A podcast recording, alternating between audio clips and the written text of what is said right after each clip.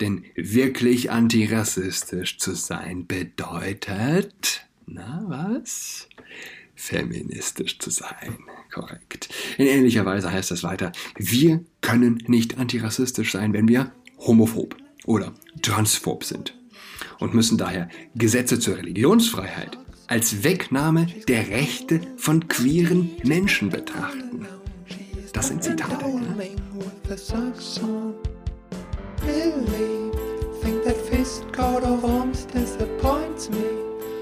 Hallo und herzlich willkommen zu Adrats Podcast. Mein Name ist Julian Adrat. Ich will heute über Rassisten reden, über Rassismus, echten Rassismus. Rassismus ist neben der Homo-Ideologie eins der goldenen Kälber säkularer Extremisten. Die ARD-Journalistin trägt die One Love-Binde im Studio in Katar, ist ein gutes Beispiel dafür. Was sagt sie damit? Letztlich gilt diesen Menschen unser Mitleid, egal wie menschenfeindlich sie sind, Menschen, die keinen Unterschied machen zwischen heterosexuellem Sex und homosexuellem Sex, sind intellektuell genauso schwer zu erreichen wie echte Rassisten. So wenig wie ein Rassist in den USA vor 60 Jahren intellektuell erreichbar war, so ist heute Otto Normalverbraucher in zu erreichen, wenn er sie oder es auf dem CSD mitläuft. Ja? Und ich will aus, dem, äh, aus den wichtigsten und meistverkauftesten Werken der kritischen Rassentheorie zitieren, und zwar ausführlich, damit die Hörer erkennen können, wie extrem diese zunehmend populären Ansichten wirklich sind. Und so die äh, beiden bestverkauftesten Bücher sind How an Anti-Racist von Abraham X. Candy und White Fragility von Robin DiAngelo. Äh, und zwar lese ich aus einem Buch von Edward Faser diese Zitate. Fantastisches Buch, ich bin noch nicht ganz durch und selbst für, pardon, ähm, ja, selbst für mich, der ich schon viel Kritik an Abraham X. Candy und D'Angelo gehört habe. Es war trotzdem auch für mich schockierend, die Zitate zu lesen. Ein Freund hat mir das Buch zum Geburtstag geschenkt, äh, Geburtstag geschenkt, das ist jetzt schon über zwei Monate her. Ich bin also diese Woche dazu gekommen. Alles in Christus, eine katholische Kritik des Rassismus und der kritischen Rassentheorie. Und das lohnt sich wirklich. Die grundlegende Behauptung der CRT, also der Critical Race Theory, ist, dass der Rassismus die Ecken und Winkel jeder sozialen Institution und die Psyche jedes Einzelnen vollständig durchdringe. Er stecke besonders tief in jedem einzelnen Weißen, aber er infiziere auch das Denken nicht weißer Menschen insofern, als sie die rassistischen Annahmen, die Weiße über sie haben, übernommen und die rassistische, rassistische Politik und die Institutionen, durch die Weiße sie unterdrücken, akzeptiert hätten. Ein System der Vorherrschaft der Weißen über die Farbigen sei, so behauptet die CRT, normal, nicht abnormal. Kein Aspekt der Gesellschaft, so D'Angelo, steht außerhalb der Macht des Rassismus. Nicht weiße Menschen ersticken unter dem Regime der rassistischen Macht, des weißen Privilegs und tatsächlich der, Zitat, weißen Vorherrschaft. Leser die mit der Critical Race Theory nicht vertraut sind, mögen bei solchen Formulierungen an stereotype Beispiele für rassistisches Verhalten und rassistische Politik denken. Versammlungen des Kuckucks Klan und Kreuzverbrennungen, Jim Crow-Gesetze, die die Rassentrennung im amerikanischen Süden durchsetzten, die Apartheid in Südafrika und so weiter. Angesichts der Tatsache, dass diese Politik in den Vereinigten Staaten und in Südafrika längst abgeschafft ist und der KKK und ähnliche Organisationen weithin als verrufen gelten und nur einen geringen Einfluss haben, mag das Gerede von weißer Vorherrschaft und dergleichen gelinde gesagt, überzogen erscheine.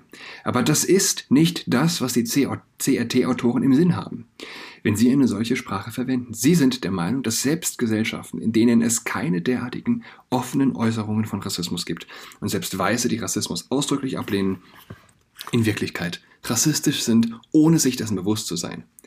In der Tat durchdringt Rassismus, Zitat, jede Spur unserer Realität.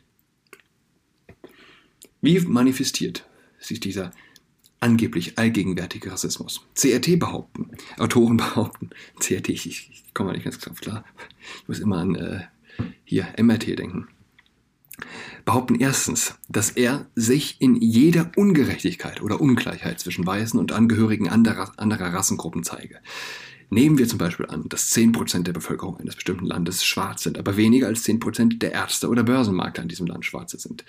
Dies, so behaupten die CRT-Autoren, sei eine Manifestation des Rassismus. Candy hält die Existenz einer solchen Rassenungleichheit für das Kennzeichen einer rassistischen Politik, eines systemischen Rassismus, eines institutionellen Rassismus oder eines strukturellen Rassismus. Er erklärt mit Nachdruck, als Antirassist sehe ich Rassismus, wenn ich rassistische Ungleichheiten sehe.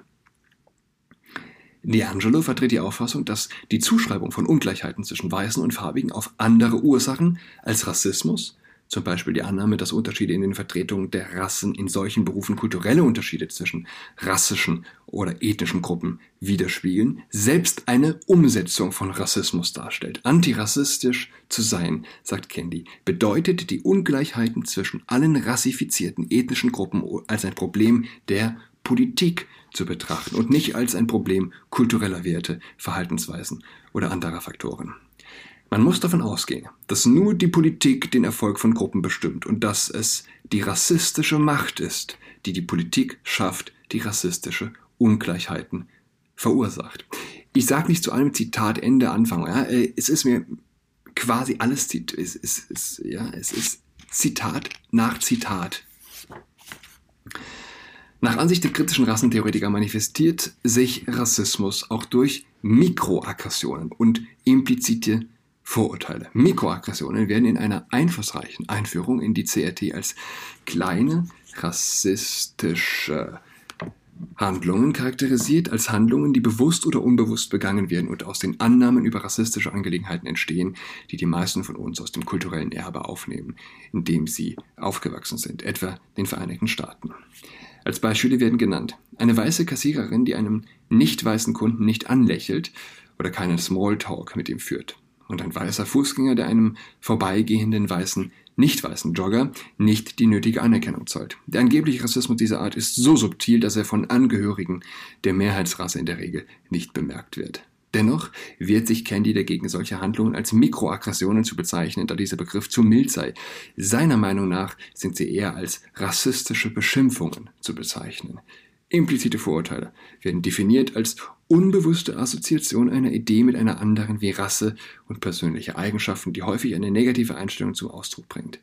Dies könnten zum Beispiel die unbeabsichtigte Diskriminierung von Farbigen während eines Einstellungsverfahrens, oder antischwarze Gefühle, die unbewusst nach außen dringen können, sein. Wenn wir zum Beispiel auf der Straße einen, an einer schwarzen Person vorbeigehen. Auch hier ist der angebliche Rassismus so subtil, dass wir ihn nur sehen können, wenn wir mit Hilfe der CRT, ja, dem äh, ideologischen MAT sozusagen, unsere antirassistischen Augen dafür öffnen. In der Tat gibt es ihn sogar bei, den, die, bei denjenigen, die sich bewusst gegen Rassismus aussprechen und sich überhaupt nicht um die Hautfarbe scheren. D'Angelo warnt vor einer Erscheinungsform des Rassismus, die wohlmeinende Menschen, die sich selbst als gebildet und fortschrittlich betrachten, mit größerer Wahrscheinlichkeit an den Tag legen, weil sie unter der Oberfläche des Bewusstseins existiert und mit bewusst vertretenen Ansichten in Konflikt steht und im Widerspruch äh, Widerspruch zu bewusst vertretenen Überzeugungen von Rassengleichheit und Gerechtigkeit steht. Rassismus lauert also unbewusst selbst bei denjenigen, die nach allen gängigen Maßstäben paradigmatische Beispiele für Nichtrassisten wären. Die Sprache der Farbenblindheit, wie auch die Sprache des Nichtrassismus, ist, so kennen die, in Wirklichkeit eine Maske, um den Rassismus zu verbergen. Nach Ansicht dieser CRT-Autoren bestätigen diejenigen, die leugnen, Rassismus zu hegen, nur, dass sie Rassisten sind, indem sie ihn leugnen. D'Angelo bezeichnet mit dem Begriff weiße Zerbrechlichkeit, White Fragility, die Tendenz weißer Menschen, sich über die Anschuldigung, sie seien rassistisch, zu ärgern. Ihrer Ansicht nach ist die Abwehrhaltung, die auf jede Andeutung von rassistischer Voreingenommenheit folgt, eine klassische weiße Zerbrechlichkeit weil sie unsere rassistische Voreingenommenheit schützt, während sie gleichzeitig unsere Identität als aufgeschlossen bekräftigt. Weiße Zerbrechlichkeit zeigt sich bei denjenigen, die auf den Vorwurf, rassistisch zu sein, mit Argumenten und anderen Formen der Ablehnung reagieren. Ihre Funktion besteht darin, als mächtiges Mittel der weißen rassistischen Kontrolle und des Schutzes des weißen Vorteils zu dienen. Tatsächlich ist es eine Form von Mobbing, wenn man es wagt, an der CRT-Analyse Anstoß zu nehmen oder ihr nicht zuzustimmen. In Wirklichkeit, so D'Angelo, werden Weiße, denen gesagt wird, sie seien rassistisch, lediglich erzogen und rassistischer, rassist, rassisch bewusster gemacht. Und die Antwort, die sie den CRT-Denkern und Aktivisten, die diese Erziehung bieten, geben sollten, ist Danke. Der Herzschlag des Rassismus ist die Verleugnung, sagt Candy. Und der Herzschlag des Antirassismus ist das Bekenntnis. Die bösartige Quelle dieses systemischen Rassismus, sagen die C-Autoren, CRT-Autoren sei das Weißsein, eine Eigenschaft, die sich auf euroamerikanische und kaukasische Menschen oder Traditionen bezieht. Daher widmet sich ein Unterbereich innerhalb der CRT, der als Critical White Studies bekannt ist, dem Studium der weißen Rasse und des weißen Bewusstseins sowie des weißen Privilegs und der weißen Solidarität, durch die die weiße Vorherrschaft aufrechterhalten wird. Auch hier könnte die könnte der unvorsichtige Leser annehmen, dass es sich um KKK, Neonazi-Skinheads, Anhänger der Rassentrennung und andere Randgruppen handele oder könnte sich wundern, dass jemand tatsächlich glaubt, solche Rassisten hätten heute viel Macht oder Einfluss.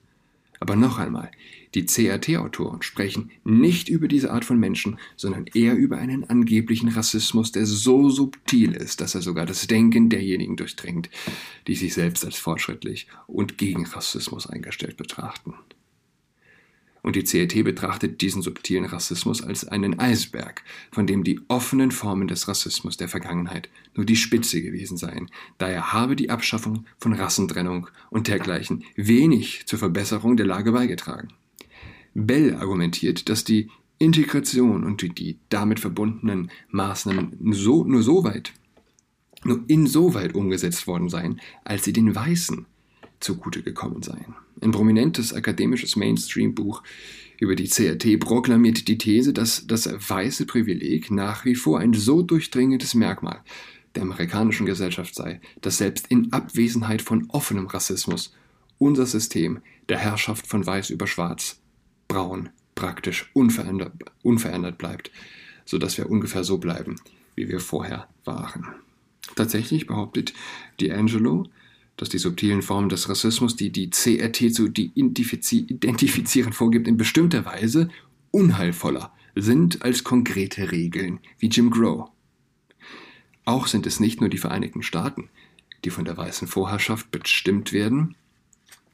D'Angelo zufolge wird durch die wirtschaftliche, kulturelle und militärische Macht der USA die weiße Vorherrschaft weltweit verbreitet und diese mächtige Ideologie fördert die Idee des Weißseins als Ideal der Menschheit weit über den Westen hinaus. Weißsein, so D'Angelo, ist durch und durch bösartig, das Antischwarzsein für unsere Identität als Weiße grundlegend ist. Während also ein Gefühl der rassischen Identität und Solidarität für Nicht-Weiße gesund sein kann, ist nach D'Angelos Ansicht eine positive weiße Identität ein unmögliches Ziel. Denn weiße Identität ist von Natur aus rassistisch und weiße Menschen existieren nicht außerhalb des Systems der weißen Vorherrschaft. Daher obliegt es Weißen, mit ihrer weißen Zerbrechlichkeit zu kämpfen und danach zu streben, weniger weiß zu sein, indem sie sich ihrem Rassismus stellen und ihr Privileg aufgeben. Da ihr Rassismus so subtil ist und so tief sitzt, ist dies eine lebenslange Arbeit, die nur ihnen vorbehalten ist. Und da ihr Lernen niemals abgeschlossen sein wird, wird es auch nicht nötig sein, sie zur Rechenschaft zu ziehen. Weiße müssen sich an das Unbehagen gewöhnen, an das Gefühl, nicht verankert zu sein und nicht zu wissen, um eine rassische Demut zu erreichen. Sie müssen Trauer über die Brutalität der weißen Vorherrschaft und ihre Rolle darin empfinden. Im Lichte der CRT-Analyse kommt eine andere einflussreiche Arbeit zu dem Schluss. Kein weißes Mitglied der Gesellschaft scheint also unschuldig zu sein.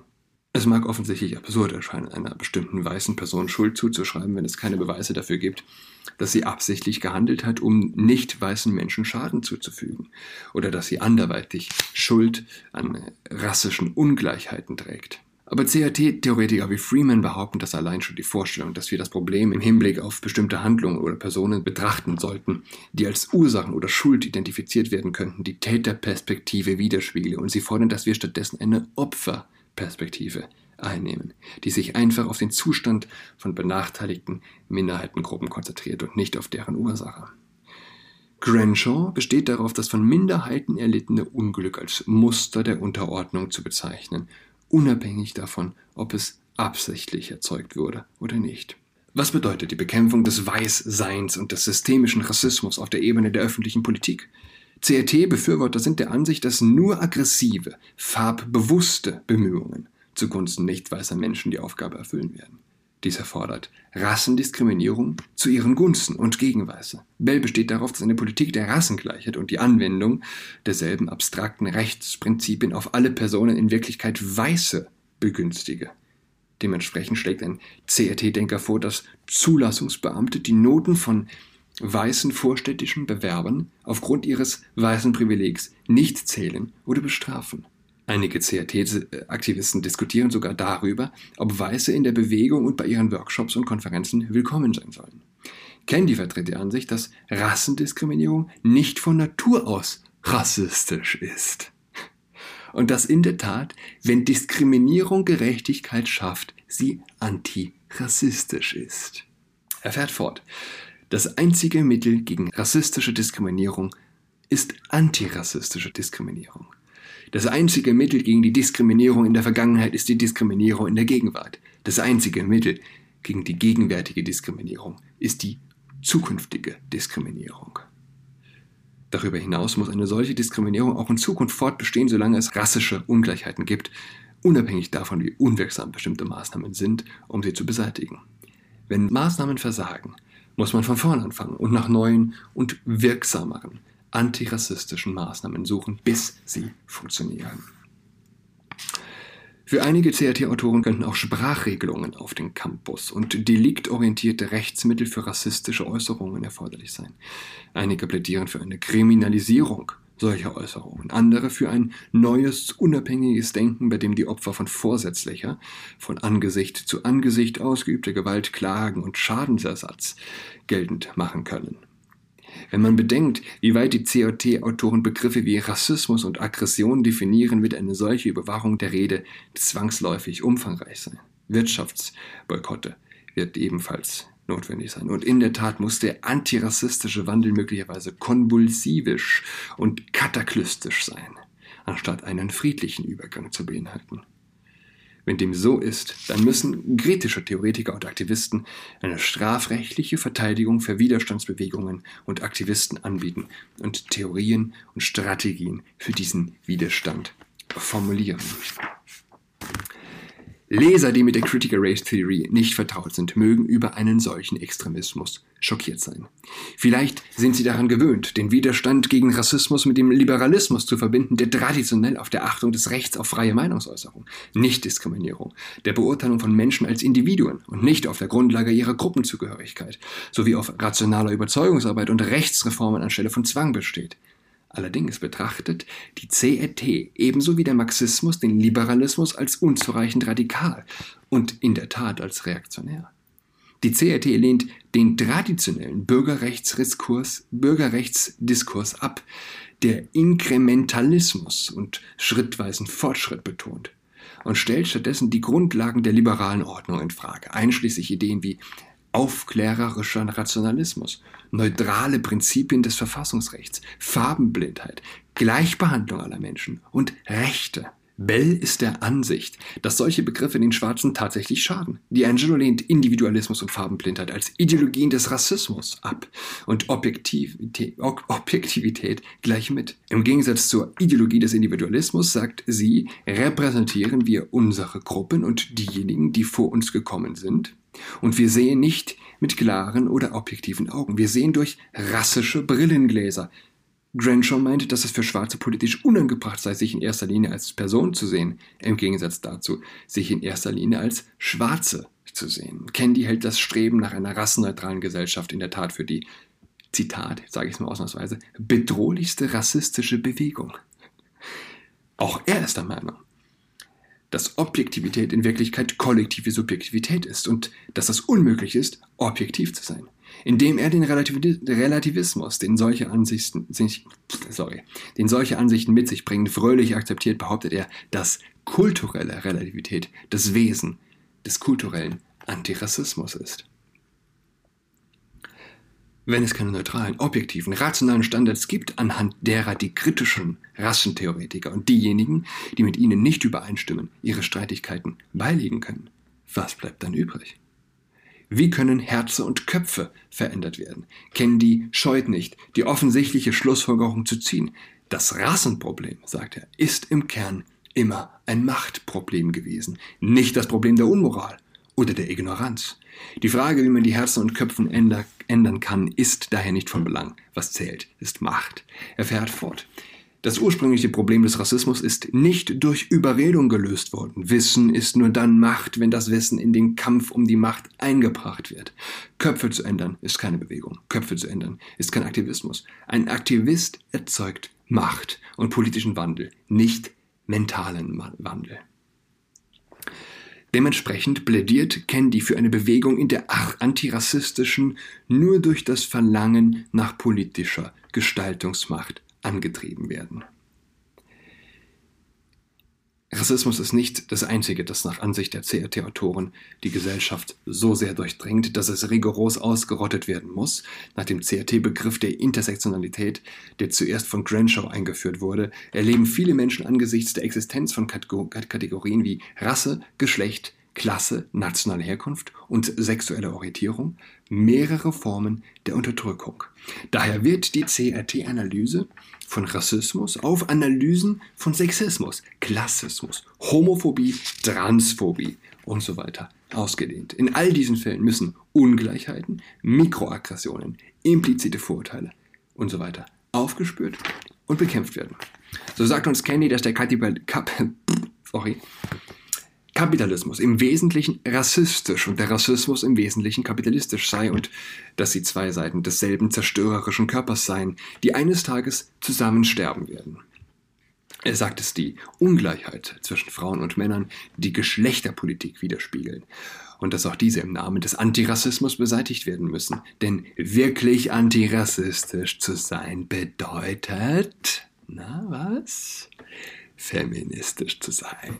Korrekt. In ähnlicher Weise heißt es weiter, wir können nicht antirassistisch sein, wenn wir homophob oder transphob sind und müssen daher Gesetze zur Religionsfreiheit als Wegnahme der Rechte von queeren Menschen betrachten. Das sind Zitate. Ja? Kurz gesagt, die intersektionale Theorie gibt nur der gesamten Menschheit die Fähigkeit, die intersektionale Unterdrückung ihrer Identität zu verstehen. Die Implikationen könnten nicht radikaler sein. Die moderne Geschichte, so versichert uns Candy, war nichts anderes als ein Kampf zwischen Rassisten und Antirassisten. Und unsere gegenwärtige Situation bleibt so. Unsere Welt leidet an einem metastasierenden Krebs. Leidet an metastasierendem Krebs. So. Stadium 4. Der Rassismus hat sich auf fast jeden Teil des politischen Körpers ausgebreitet. Selbst die bisher beschriebenen extremen politischen Maßnahmen werden nicht ausreichen, um hier Abhilfe zu schaffen. Die menschliche Seele selbst muss umgestaltet werden. Denn wie der Kampf gegen eine Sucht erfordert das Leben als Antirassist eine beharrliche Selbsterkenntnis, ständige Selbstkritik und regelmäßige Selbstprüfung, eine radikale Neuausrichtung unseres Bewusstseins. Neutralität im Kampf darf nicht zugelassen werden. Man kann nicht behaupten, nicht rassistisch zu sein, während man die Analyse und Politik der CRT nicht unterstützt. Entweder man lässt als Rassist zu, dass rassische Ungerechtigkeiten dauerhaft bestehen, oder man bekämpft als Antirassist rassistische Ungerechtigkeiten, betont Candy. Es gibt keinen sicheren Zwischenraum von nicht rassistisch. Die Behauptung der nicht rassistische Neutralität ist eine Maske für den Rassismus. Kurz gesagt, jeder, der von der CRT abweicht, ist als Teil des rassistischen Feinds zu betrachten. Es ist ein Kult, es ist eine Ersatzreligion. Man blickt tief in einen ähm, also es lohnt sich vor allem, finde ich, diese Zitate gehört zu haben, gelesen zu haben. Äh, es ist nicht nur eine fehlerhafte Theorie, die irgendwo auch gute Eigenschaften hat, sondern es handelt sich um etwas, das ausschließlich tatsächlich schlecht und böse ist und dem aktuell millionenfach gehuldigt wird. Ich wünsche allen eine schöne WM. Reden wir übermorgen drüber, würde ich sagen. Bis dahin, goodbye. She's got COVID-19, she's tucked in all alone. She is tucked in toweling with her socks on. She's got COVID-19, she's tucked in all alone. She is tucked in toweling with her socks on.